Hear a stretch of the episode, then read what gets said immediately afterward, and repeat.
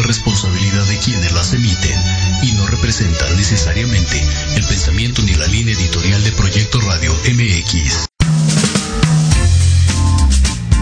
Bienvenidos a las notas que no se notan. Un programa informativo sobre noticias que tienen poca difusión, pero no por esto son menos importantes. Inteligente, ¿no? Comenzamos.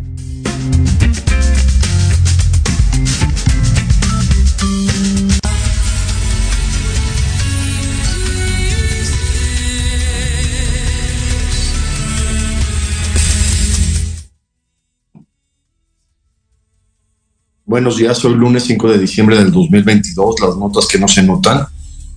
Empezar con una nota muy interesante que les va a gustar a todos, que les gusta la ciencia y la astronomía. Encontraron un meteorito en Somalia. Vean qué interesante Somalia como país de África, que hayan encontrado un meteorito de 15 toneladas, gigante, gigante, que cayó a la Tierra. Creo que no se sabe bien cuándo cayó, pero encontraron el meteorito y lo más interesante es que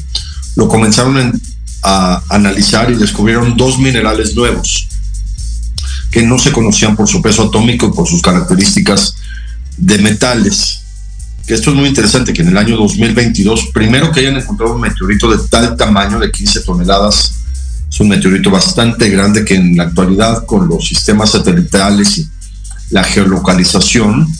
pues como que lo debieron haber encontrado antes, pero ya lo encontraron y encontraron dos minerales nuevos que a los minerales les van a llamar a uno el alita porque el meteorito se encontró en la ciudad Eli Ali, que es la ciudad que, de Somalia, donde encontraron este meteorito de 15 toneladas y al analizarlo encontraron este mineral que le van a llamar el alita. Y el otro mineral le van a llamar el quinstantonita. El quins tan tonita, porque una de las investigadoras que está en el liderazgo del encuentro de este meteorito se llama Lindy Elkins. Entonces en su nombre le van a llamar Elkins Tantonita, como, como a lo mejor en los que saben de tabla periódica hay un, hay un elemento radiotónico que se llama Einsteinio por Einstein. El polonio, que le llamaron polonio porque era la ciudad natal de, de Marie Curie, Polonia, por eso se llama Polonia. Igual estos dos nuevos elementos, uno va a ser el alita por la ciudad el Ali y el otro el Tonita por Lindy Elkins. Y hablar un poco de estos elementos que se descubren como elementos nuevos, como minerales nuevos. La tabla periódica que, de los elementos que comenzó a armar Mendeleev Dimitri Mendeleev desde 1869. De hecho, ya se cumplieron 150 años en el 2019 de, de esta idea de, de organizar los elementos de la Tierra en tabla periódica. Esta tabla periódica contiene actualmente 118 elementos, de los cuales 94 son naturales, dentro de los cuales yo me imagino que van a incluir estos dos nuevos elementos que descubrieron en el meteorito y del elemento 95 al 118 son elementos radioactivos que han creado en el laboratorio, incluyendo el instenio y estos elementos que, que pueden producir por medio de fusión y de fisión nuclear y de que crean nuevos elementos con radiación y que estos elementos no son de la naturaleza, sino creados por el hombre por aceleración de partículas. Los primeros 94 elementos, les digo, de la tabla periódica por su peso atómico son elementos naturales los siguientes elementos ya son radioisótopos. Y ahora resulta que descubren dos nuevos minerales que van a tener que incluir de alguna manera en la tabla periódica. Lo dejo para los que les interesa seguir esta noticia sobre el meteorito de Somalia en la ciudad El Ali y de cómo descubren en este meteorito dos nuevos minerales que no existían en la Tierra y que por sus características son totalmente nuevos para la, la humanidad. Otra cuestión del espacio muy interesante de esta semana que, que se descubrió en Marte, descubrieron un cráter en Marte de 69 millas de ancho. Gigante, ¿no? Ahorita que están explorando Marte y explorando su, toda su, su, su corteza de Marte. 69 millas de ancho, una milla son 1.6 kilómetros, serían 110 kilómetros de ancho de un cráter en Marte que se cree que fue por un meteorito que cayó en Marte y por eso generó este, este cráter de este tamaño tan gigante. Y se cree que, que en Marte se generó como un tsunami. No entendí bien la noticia de los que la quieran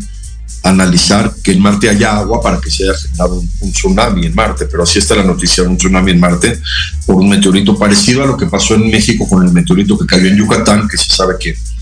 que fue el inicio de una época en el que se extinguieron los grandes animales que existían en la Tierra, los dinosaurios, y que, bueno,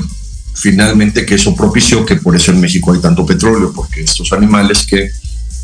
murieron en esa época del meteorito en Yucatán, pues generaron su descomposición que se convirtieron en petróleo que ahora en México es tan importante para la industria petrolera, para Pemex y para toda la historia de, de México. Pero este meteorito que cayó en Marte hizo un cráter de 110 kilómetros de ancho, es gigante, más de México a Cuernavaca, 110 kilómetros. Se cree que esto fue lo que condicionó que en Marte, si hubiera existido vida, que todavía no se sabe bien, creen que hay vestigios de algunos microorganismos en Marte y están estudiando. Y también hay que tener mucho cuidado porque ya saben que ahora las noticias se exageran y se, se multiplican con tal de, de vender publicidad. Entonces hay que tener siempre mucho cuidado cuando se leen las notas. Pero esto es muy, muy interesante porque el cráter existe, el cráter en Marte existe y se sabe por las características de erosión que fue por un meteorito que habrá caído en Marte en alguna época un meteorito gigante de 110 kilómetros de, de ancho, igual que el meteorito de Somalia de 15 toneladas de peso, cuando encontraron estos, estos restos. Ya no caen meteoritos tan grandes en, en la Tierra por la cuestión de, de, la atmósfera y de la que se repelen desde un punto de vista de gravitación universal. Otro descubrimiento médico de la ciencia muy interesante, descubren que en el cerebro el cerebro está dividido sustancia gris y sustancia blanca. La sustancia gris está por fuera, la sustancia blanca es más adentro del cerebro, que son las conexiones, y adentro de la sustancia blanca hay unos núcleos o ganglios que se llaman núcleos basales. Y uno de los núcleos basales, que es el cuerpo estriado, o el núcleo estriado, se llama estriado porque tiene estrías o como, como líneas, descubren que en esa parte del cerebro se puede medir el tiempo de manera inconsciente. Esto me pareció muy interesante. Esto lo hicieron en la Universidad de California y apareció en una revista que se llama Molecular Neurology, que hay una parte del cerebro que puede medir el tiempo y tener un registro inconsciente del paso del tiempo. Esto me parece muy, muy interesante porque la gente que se ha sabido, la gente que ha tenido naufragios o que se ha aislado, o en la Segunda Guerra Mundial en los campos de concentración, la gente llegaba a tener noción del tiempo, de lo que pasaba. Aunque no tuvieran relojes, aunque no pudieran medir el tiempo, aunque no tuvieran calendarios, podían saber más o menos cuánto tiempo habían estado encerrados o cuánto tiempo habían estado en naufragio por esta cuestión que el cerebro mide el tiempo y hay memoria del paso del tiempo. Esto se descubrió que está en el cuerpo estriado. Los que lo quieran estudiar es muy, muy interesante este hallazgo de la medición del tiempo de manera inconsciente. Hasta Freud se hubiera quedado impactado con una nota de este, de este calibre que el cerebro puede medir el tiempo y saber que está pasando el tiempo, que estamos pasando por la vida y que el tiempo pasa. Una nota en México que me pareció muy interesante, una casa de subastas en, Nuevo León, en San Pedro Garza García, la casa Gimau, Gimau, acaba de cumplir 20 años de aniversario. Es la única casa de subastas que hay en el norte de México, en Monterrey. Han subastado en esta casa de subastas obras hasta de Diego Rivera, las obras que se puedan subastar de este gran pintor mexicano que pintó impresionantemente muchos cuadros. Y esto, analizarlo un poco en este programa de notas, me parece muy, muy interesante porque las subastas siempre han generado mucha cuestión psicológica de análisis humano, de cuando alguien quiere comprar una obra y hay competencia por cobrarla, por comprarla, puede haber esta cuestión de, de, pagos, una subasta llegar a pagos mucho más elevados con tal de obtener una obra de arte o alguna cuestión que se esté subastando por la competencia que existe entre humanos de lograr obtener un objeto, que esto se llama de alguna manera eh, obstinación, pero finalmente se gana porque las casas de subasta ganan, gana muchísimo prestigio la persona que compra esta cuestión, como el que compró la camisa de Maradona con la que metió el gol en México 86 o el balón de Maradona o esta casa de subastas que está subastando obras de arte que ya cumple 20 años, 20 aniversario de la casa Jimau, que no es publicidad, es una nota muy, muy interesante. Y esto de las subastas es un fenómeno humano muy interesante de analizar, de cómo una obra de arte que, que puede costar cierta cantidad de dinero, si existe la competencia, la pugna entre dos personas, puede aumentar muchísimo su precio con tal de que una persona la compre en una subasta donde domina mucho el inconsciente, el deseo de las personas de obtener una obra de arte y esa es grandioso en las subastas que debería haber más en México, un país con tantos artistas, con tantos arquitectos, con tantos creadores, pues debería haber más casas de subasta. Me enteré, por ejemplo, que había una López Morton en Lomas de Chapultepec que ya ya no existe como tal, aunque en la actualidad las subastas se pueden hacer por, por vía remota, por videos, por vías de, como esta del radio, pero pues lo interesante es asistir a una subasta y en la subasta ver la obra de arte y en la subasta columpiar los precios y poder obtener las obras de que uno puede, puede querer. Por ejemplo, el restaurante Churchill, que estaba en, en México, en el periférico, en la zona de, de Polanco, de alguna manera cerró en este periodo político y tenía muchas obras de artes originales de la familia Churchill. Yo llegué a ir algún día y había cuadros y había cuestiones personales de la familia de Winston Churchill y los supe que muchas obras las subastaron, muchas obras se regresaron a Inglaterra, inclusive son obras muy caras con mucho valor sentimental. El mismo Winston Churchill era pintor, hay obras de él que se han subastado aunque no era un buen pintor, pero finalmente tener una obra que él haya pintado, pues es muy interesante y estas casas de subasta, pues es donde se podía obtener una obra de ese calibre y una obra tan grande. Por ejemplo, hay casas de subasta también de numismática que, que, a nivel mundial subastan monedas raras o monedas difíciles de conseguir y, y la compra, pues el que pague más o el que pueda en estas subastas lograr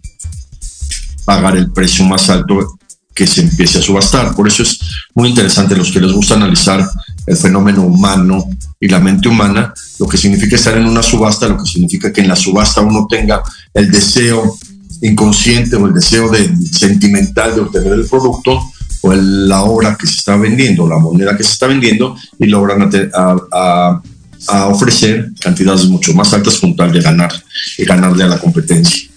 Ese es un fenómeno humano de, lucha de poder y de, subsistencia, inclusive el instinto humano, muy interesante de analizar en las subastas. Hay muchas películas de subastas donde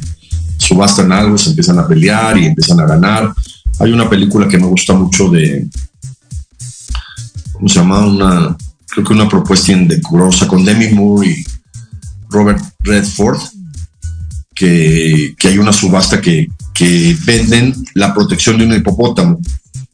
y, y, el marido de ella, que ella se va con el millonario, el marido de ella subasta el hipopótamo por muchísimo dinero, por un millón de dólares. Pero es muy interesante cómo las subastas manejan el inconsciente humano, el deseo humano y cómo así pueden lograr ganancias inimaginables, incluyendo, incluyendo esta casa de subastas de, de Monterrey, de San Pedro Garza García y analizar un poco muy rápido, ya lo había comentado en algún programa, como en, en México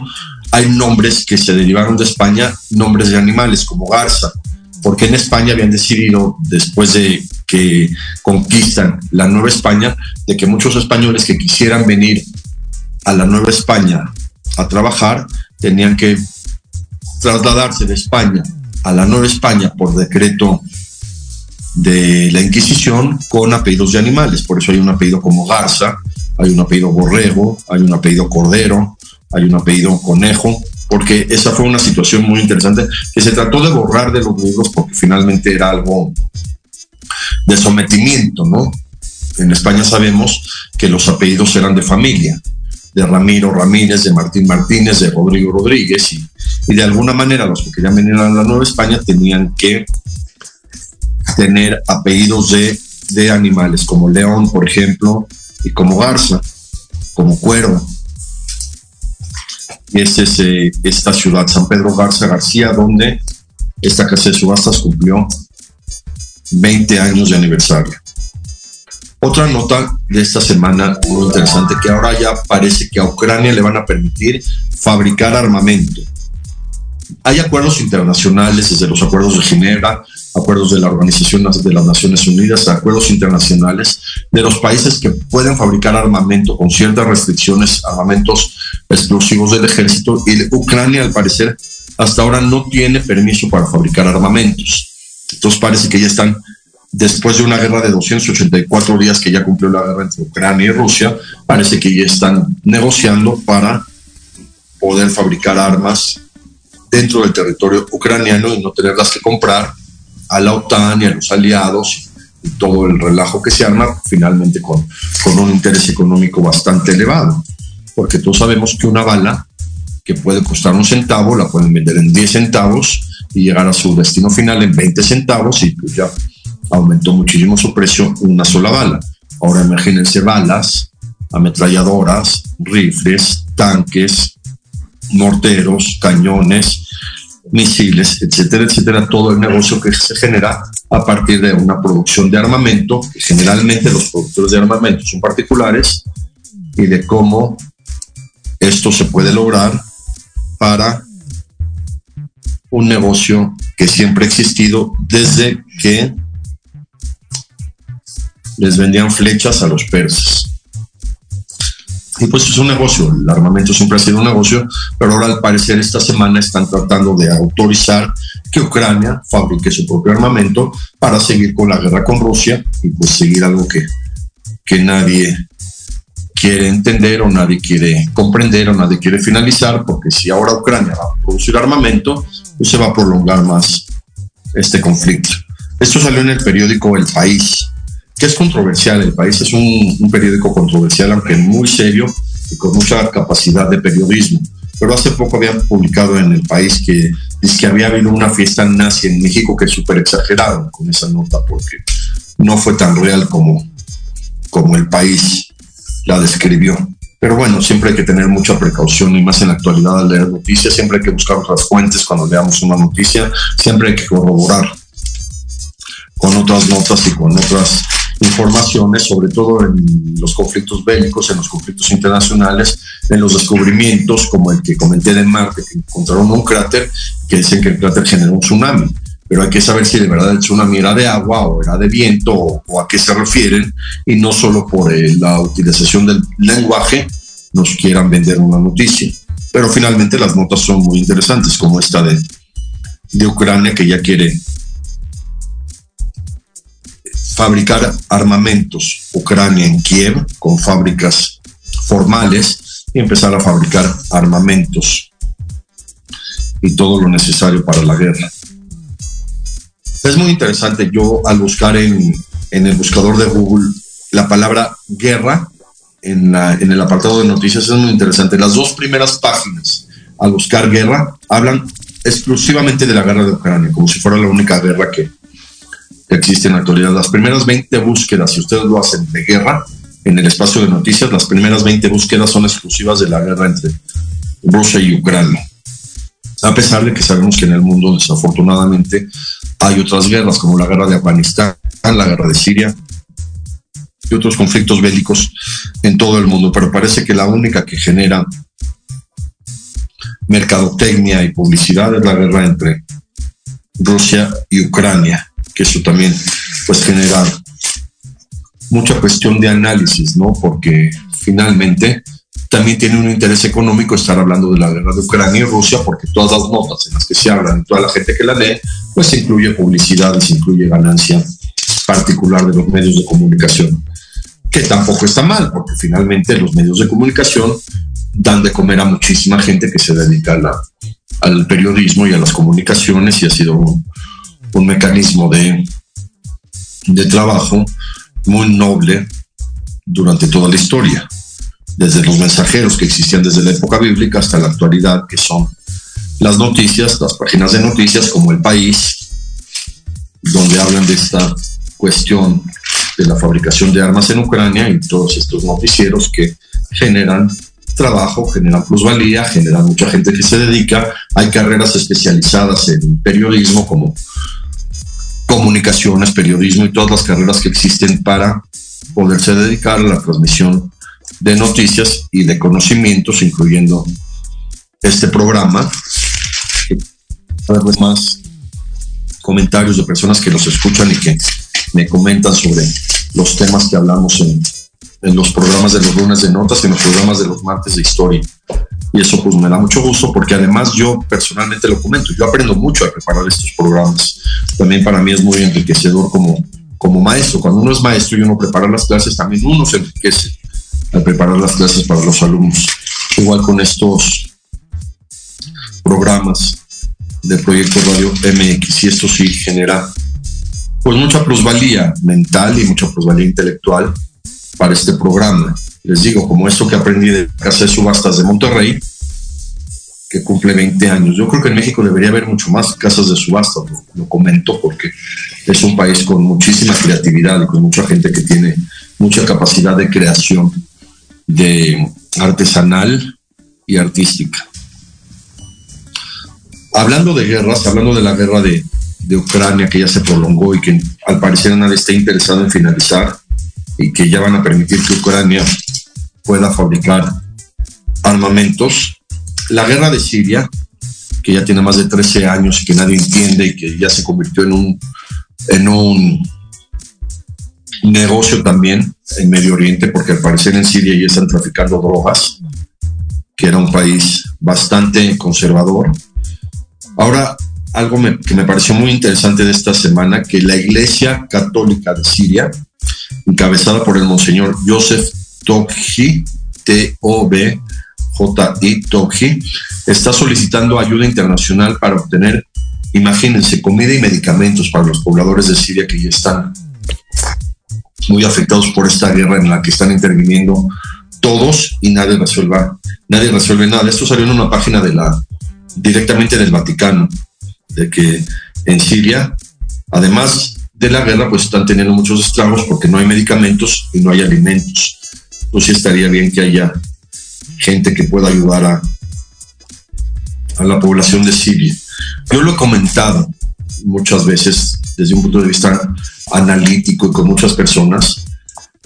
Aunque en un país haya terrorismo, no significa que toda la población de ese país sea terrorista. Eso es muy importante de reconocer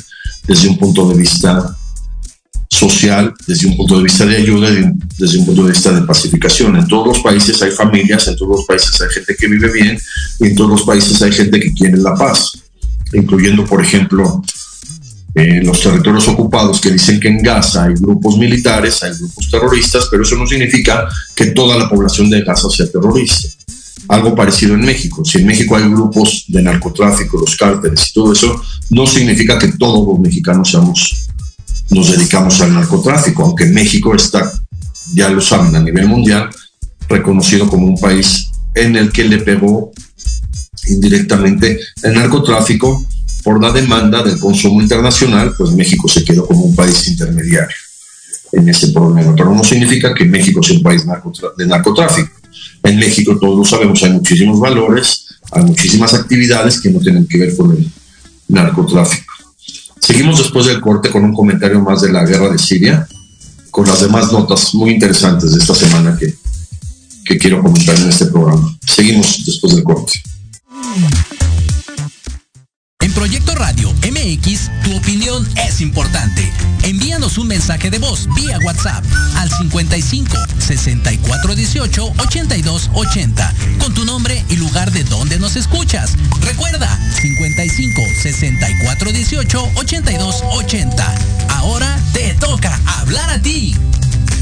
Aprende a conocer las verdaderas causas que provocan sufrimiento o atraen enfermedades y situaciones difíciles a tu vida. ¡Por Dios, tengo miedo! Piensa en transformarte. Piensa en Jishu. No te pierdas todos los lunes de 12 a 1 Sana sin medicamento. Un espacio que es para ti por Proyecto Radio MX con sentido social.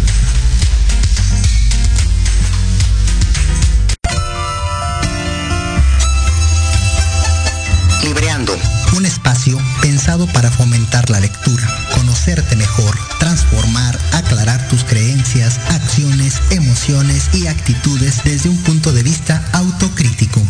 Conducido por Ivonne Barrera y Eric Domínguez. Acompáñanos cada lunes a partir de las 4 de la tarde por Proyecto Radio MX, con sentido social.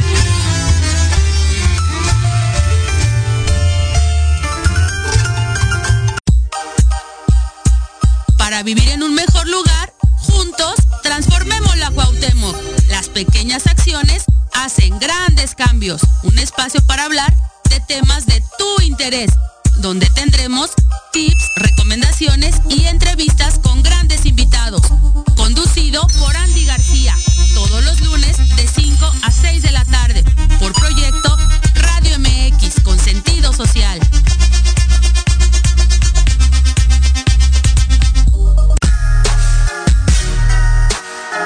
Los espero todos los lunes a partir de las 7 de la noche en Victoria Ruiz Salón, donde encontrarás tips para tu cabello, tips para tu maquillaje, de la mano de grandes expertos, solo por Proyecto Radio MX con sentido social.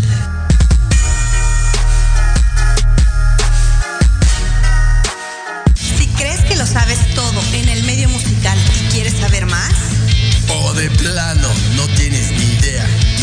te interesa conocer sus más oscuros secretos, conéctate y escucha Amplificando.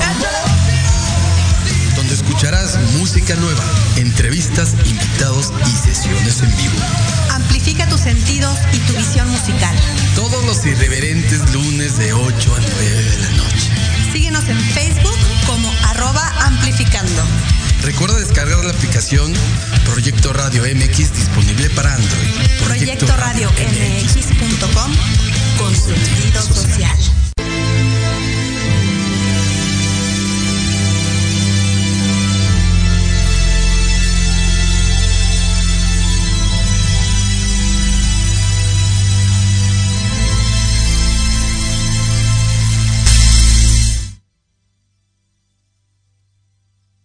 Y bueno, hablando de esta nota de, Siria, de que el Vaticano ya quiere ayudar a la gente en Siria para que pueda tener comida y medicamentos. Y ojalá que ya este conflicto se resuelva, porque es un conflicto que parece de,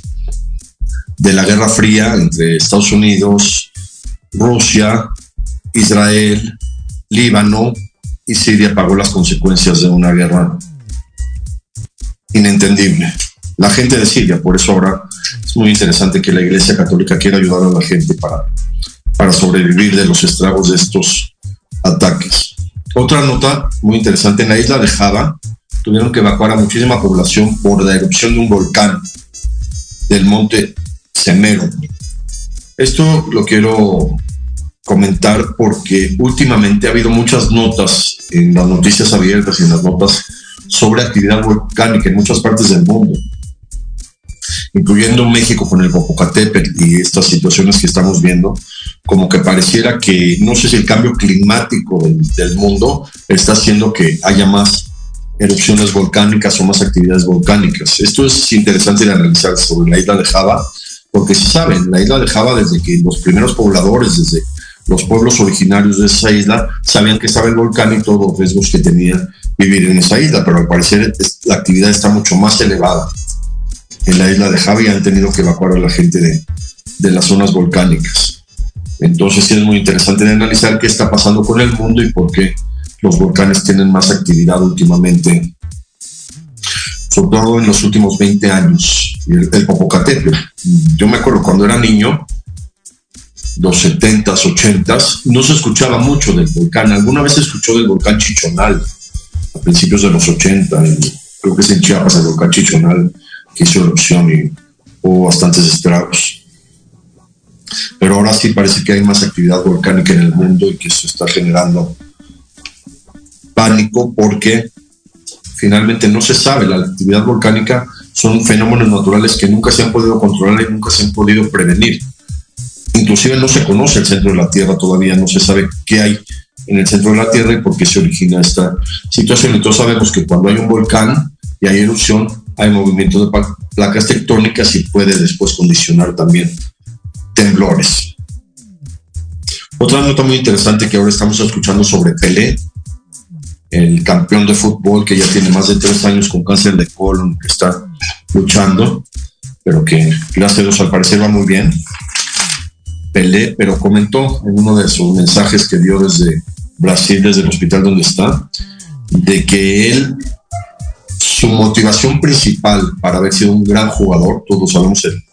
uno de los más grandes goleadores de la historia, Pelé, fue porque le prometió a su papá que iba a ser un gran jugador. Esto es muy emotivo, muy interesante. En 1958, Pelé le prometió a su papá, voy a ser un, un gran jugador de fútbol. Y lo logró. Pelé ya es historia, Pelé ya es de leyenda, ojalá que esté bien, que supere el cáncer, pero es una gran leyenda y da mucha motivación saber que su gran motivación fue la promesa que le hizo a su propio padre en Brasil. Pelé. Otra nota muy interesante sobre las criptomonedas. Bitcoin se está manteniendo, se está manteniendo en la actualidad.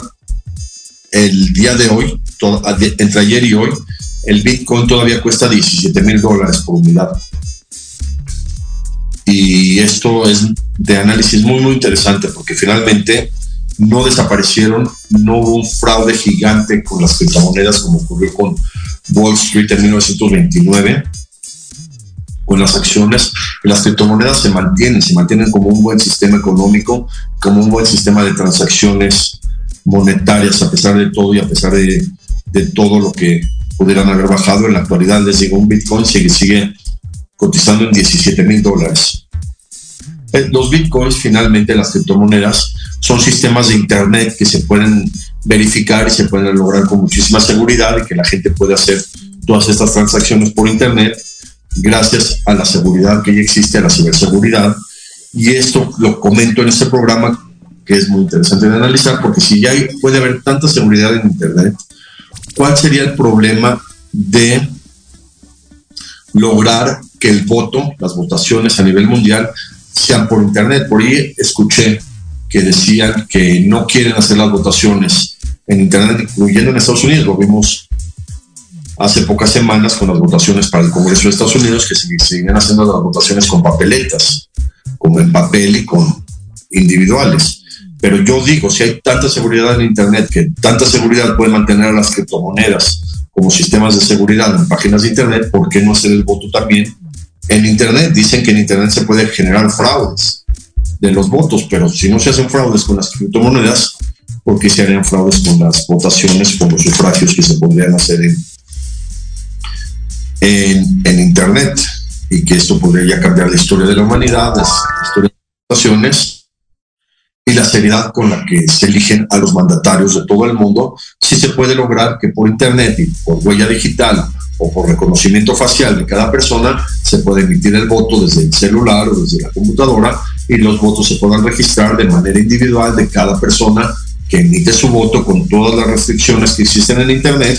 y que esto se pueda lograr para una votación electrónica con mucho mejor características de conteo de lo que pueden ser las boletas y, y las votaciones que hasta la actualidad se hacen, les digo, incluyendo Estados Unidos, pero sería grandioso que puedan utilizar un sistema de ciberseguridad igual que Bitcoin para las votaciones de los países y que se pueda lograr votaciones individuales por Internet, por sistemas de seguridad electrónica. Otra nota muy interesante sobre mercadotecnia y sobre lo que significa la publicidad en las noticias y cómo hay que tener mucha reserva. Resulta que ahora la cantante Kelly Clarkson está demandando a una persona que le está molestando en su casa, en su mansión, de 5.4 millones de dólares. Es interesante cómo los cantantes en Estados Unidos pueden ser tan, tan multimillonarios y no en Latinoamérica lo vivimos, por ejemplo, con el mejor cantante de la historia, José José, que finalmente nunca logró una plusvalía económica como la que pudo haber ganado su contraparte americana, Frank Sinatra. Yo lo digo, eh, lo digo abiertamente. Para mí, José José cantaba mejor que Frank Sinatra. Y ahora Kelly Clarkson, que tiene una mansión de 5.4 millones, sale una nota de que hay una persona que la quiere molestar en su casa, que si eso se me hace muy raro, porque en Estados Unidos, con tanta seguridad que hay de cámaras, con tanta seguridad que hay política, con tanta seguridad que hay en policía, pues este señor, si llega a molestarla, pues simplemente que le giren una orden de restricción y ya, y que no sea noticia, porque finalmente es noticia Kelly Clarkson, que es una gran cantante, canta muy bonito, pero finalmente esta situación que ella desafortunadamente está viviendo, pues le está generando a ella publicidad en los medios de comunicación, y lo vuelvo a repetir, los medios de comunicación al, al mencionar una nota así que genera tanto interés de la gente, pues genera plusvalía para el medio de comunicación, para la publicidad que incluye y para toda la gente que vive de, de esto. Hablar muy general del Mundial de Fútbol en Qatar, que me parece muy, muy interesante todo lo que ha ocurrido y desde un punto de vista social. Una sociedad en Qatar que era un país muy cerrado en cuanto a costumbres, que haya permitido una apertura de un mundial de fútbol. Claro que hubo intereses, también intereses económicos, intereses deportivos, intereses de reconocimientos de los países árabes que ya deben tener reconocimiento, porque finalmente los países árabes ahora después del mundial, pues deben tener mucho más reconocimiento como países de, de punta en cuanto a todos los niveles económicos, políticos, sociales y ahora también deportivos con este mundial del 2022 de, en Qatar y analizar un poco en este programa cómo en Qatar, además de haber logrado una cordialidad social, una apertura mundial, haber aceptado a toda la gente del mundo, de todas las ideologías, de todas las poblaciones, de todas las nacionalidades, pues finalmente en Qatar se logró un estado de pacificación mundial, un estado de tolerancia mundial. La tolerancia es muy importante, el fenómeno de tolerancia es muy importante y muy, muy interesante de analizar. Y se logró, se logró con éxito que, que hayan logrado países que hayan logrado enfrentarse en contiendas deportivas de fútbol y que se haya logrado mucha estabilidad social independientemente de todas las diferentes ideologías que estaban en un mismo estadio en Qatar y que generó tanta plusvalía económica y deportiva. Esto me parece muy interesante porque había muchas expectativas de qué iba a pasar en Qatar, si las restricciones de vestuario, si las restricciones sociales, si las restricciones en cuanto a, a usos y costumbres hubieran podido generar mucho más problemas en un país con tanta seguridad y con tanto control social. Y no, el parecer, todo se ha llevado en paz y con grandes expectativas de progreso mundial.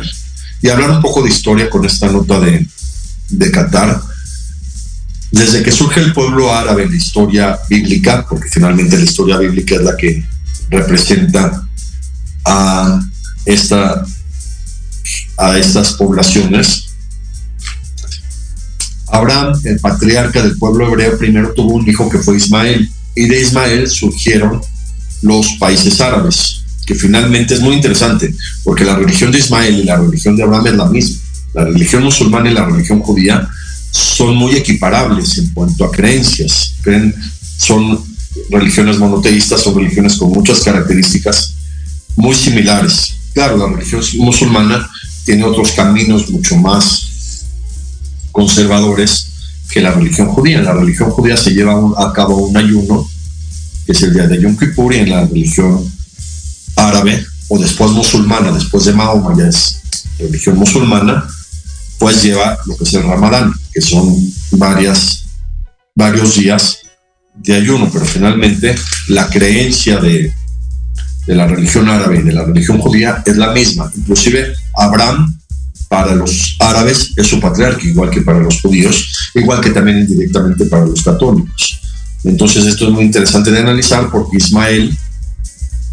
recibió una bendición de que de su simiente o de sus descendientes iban a lograrse príncipes, príncipes que iban a dominar al mundo y ahora lo estamos viendo. Hasta el príncipe saudí de Arabia Saudita, el príncipe de Qatar, el príncipe de Bahrein, el príncipe, el príncipe de Emiratos Árabes, los principados de Jordania con el rey Hussein y sus descendientes y pues finalmente se cumplió la orden bíblica de que de los árabes iban a salir príncipes que generarían principados y ahora lo vemos en Qatar con un país con muchísima plusvalía, incluyendo ahora la realización del Mundial de Fútbol. Todo en la Biblia está escrito. Otra nota muy interesante de tecnología. Universidad de China, un físico, él es físico, especialista en creación de nanotecnología. La nanotecnología es la ciencia que estudia lo más microscópico que existe, por eso se nano, porque es a la novena disminución de tamaño. Y ha logrado este, este científico Ting Hu realizar una, una réplica intacta de la Mona Lisa de Miguel Ángel con nanotecnología. Esto significa que punto por punto, punto por punto, con miles de millones de puntos logró reproducir la Mona Lisa más pequeña, ¿eh? la hizo de tamaño más pequeño, pero logró reproducir la Mona Lisa por medio de nanotecnología, que es una técnica de puntaje microscópico para que punto por punto, por punto por punto, por color de cada punto, se puedan reproducir obras de arte del tamaño de la Mona Lisa. Del tamaño me refiero significativo de Leonardo da Vinci que quiso dejar para la humanidad estas obras de arte, la Mona Lisa y la Última Cena, como obras con muchísimo enigma, con muchísima capacidad de análisis, obras de arte con muchísima capacidad, que ahora les digo, esta tecnología en China, en China siempre han estado a la vanguardia con tecnologías de, de ese nivel, digo, los robots, tanto Japón como de China, son los primeros que desarrollaron robots, son los primeros que desarrollaron los relojes electrónicos y ahora están desarrollando esta tecnología para reproducir cuadros punto por punto multimicroscópico para poder lograr una réplica intacta de, un, de una obra de arte. Claro que estas obras de arte por nanotecnología ya no son pintadas, ya son reproducidas con esta nanotecnología. La nanotecnología también se utiliza en medicina para lograr producir moléculas de muy pequeño tamaño que puedan entrar a las células y poder curar enfermedades por medio de nanomedicina, que es parecido a la nanotecnología, que es utilizar la disminución de tamaño al máximo para lograr esta, esta tecnología de, de reproducir la Mona o esta tecnología para poder introducir moléculas de muy pequeño tamaño en las células y poder lograr curación de enfermedades por nanomedicina. Están utilizando en medicina muy interesante moléculas de oro, sales de oro de muy pequeño tamaño, que el oro todos sabemos que es el material más maleable y el material más que, que se puede manejar con mucho más capacidad del oro fundido y lo que han hecho es el oro hacerlo en moléculas muy, muy pequeñas, sales de oro unidas a medicamentos para que puedan curar enfermedades introduciéndose las, a las células. No sé si Pelé, para curarse de cáncer ya más de tres años, curarse de, de cáncer de colon, haya utilizado alguna de estas técnicas de nanotecnología, que son técnicas muy explosivas. Cuando aparecen estos tratamientos médicos muy explosivos, solo los empiezan a usar muy poco con algunos con algunos personajes, como por ejemplo Freddie Mercury, cuando tuvo desafortunadamente la enfermedad del SIDA, con él empezaron a utilizar con algunas personas de alto nivel, incluyendo el actor Rock Hudson, los primeros tratamientos para SIDA, pero desafortunadamente los tratamientos en algún momento fueron peor que la enfermedad, y eso es lo que, lo que vimos con el cantante Freddie Mercury de, de Queen. Y, y, eso es lo que pasa en la actualidad tratamientos. Y Pelé, pues es muy interesante que que esté bien y que nos siga mandando mensajes al mundial, además en pleno mundial, un mundial de fútbol. Todos sabemos que Pelé brilló en México 70 cuando ganó Brasil el mundial acá en México, que también es muy interesante desde un punto de vista histórico, porque en 1970 México acababa de salir de una crisis mundial del 68, acababan de ser las Olimpiadas en México y había habido muchos conflictos políticos en México, de lo que no voy a hablar ahorita porque es muy complicado, pero México, a pesar de haber tenido toda esa problemática, que fue una problemática mundial, en el 68 logró consolidar que el Mundial de México 72 años después, con el cambio presidencial, todos sabemos que el presidente Gustavo Díaz Ordaz cambió por el presidente Luis Echeverría, lograron un Mundial en México 70 con tanta capacidad mundial, con tanta repercusión y donde pudo brillar Pelé en ese gran Mundial de México 70 y todos sabemos que 16 años después en México se repitió el Mundial porque México es un gran país y México es un país con mucho empuje con mucha determinación y logramos que en México sea el país donde más cerca se han logrado dos mundiales, el 30 y 86, y en México 86 yo creo que ha sido el mundial de más repercusión ideológica del mundo. Fue donde Maradona metió su famoso gol y donde se inventó la ola. Y creo que de todos los ambientes mundialistas que han existido hasta ahora en Qatar, el de mayor ambiente mundialista fue México 86. Analícenlo y cada quien tendrá su opinión. Digo, la libertad de expresión, cada quien la puede tener y cada quien puede pensar, ¿no? Pero yo creo que México 86 fue el mundial con más ímpetu de la historia. Los partidos y todo. Además brilló Maradona, igual que había brillado Pelé en el 70 y, y ganó su, su país Argentina. Y, y les digo, ahora en Qatar, viendo esta noticia del Mundial y de tanto éxito, pues es de admirarse que un país árabe con tantas costumbres haya podido tolerar el Mundial y haya podido lograr, claro, todavía sigue el Mundial de Qatar, pero ya ha podido lograr esa cordialidad y esa fineza que se pudo lograr en Qatar y ojalá que, que este Mundial logre que ya se acaben los conflictos con los países árabes. Todos hubiéramos pensado que después del Mundial de Rusia, Rusia iba a ser un gran país y ya no iba a haber guerras, pero esto de Ucrania nos, nos desestabilizó a todos desde un punto de vista de análisis y de saber qué pasa con una guerra de 284 días entre Ucrania y Rusia y que ahora Ucrania ya quiere fabricar armamento. Les digo porque finalmente la fabricación de armamento siempre ha sido un gran negocio para la humanidad. Y este programa de hoy de las notas, espero que les haya gustado y que hayan encontrado datos interesantes para su análisis, para su búsqueda en Internet, para su complementación de los que quieran buscar, sobre todo del, del cráter de Marte. Me pareció muy interesante que en Marte hayan encontrado un cráter de 110 kilómetros, que a lo mejor está en la cara de Marte, que no se ve, no sé por qué no se había visto por, por telescopios desde la Tierra, o a lo mejor no está tan profundo. Todo esto es de analizarse, analizarse desde un punto de vista científico, cómo descubren que el, que el cuerpo calloso tiene una capacidad de, de contar el tiempo de los humanos, que nosotros podemos valorar el paso del tiempo en nuestras mentes y en nuestro cerebro, y esto también es muy interesante porque el cerebro ha sido el órgano más estudiado del cuerpo humano desde un punto de vista de funcionalidad y que todavía hasta el 2022 se, encuentran funciones del cerebro, pues es muy apasionante y muy intrigante y muy interesante para, para leer. Y todos sabemos que gracias a un español se supo que las neuronas eran las que formaban el cerebro. Me refiero a don Santiago Ramón y Cajal,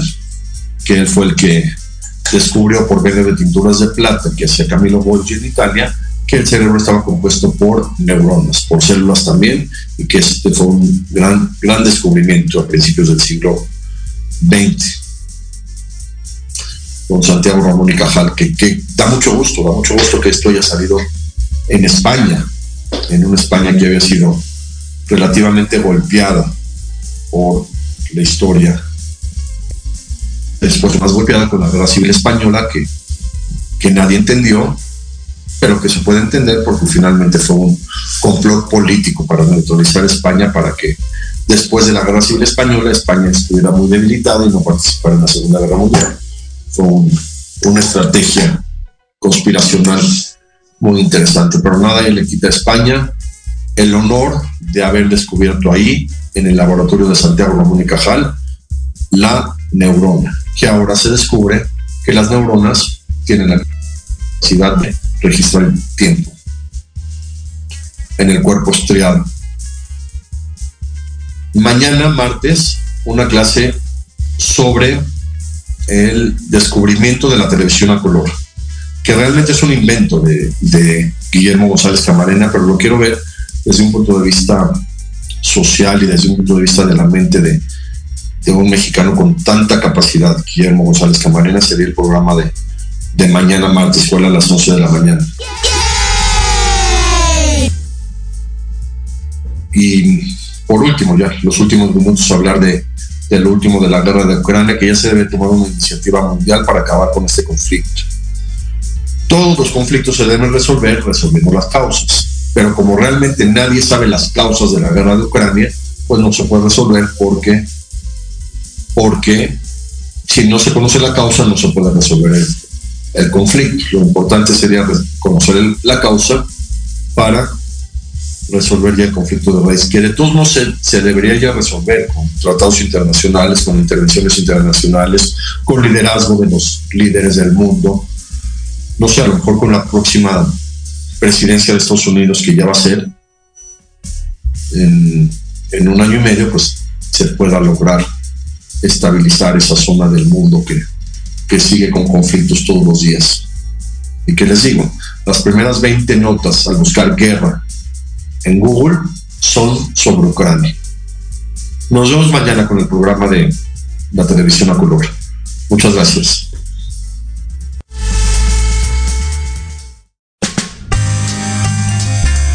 Gracias por su atención. Espero haber enriquecido sus conocimientos y su cultura con estas notas. Espero que os haya iluminado. Los espero el próximo lunes en Las Notas que no se notan.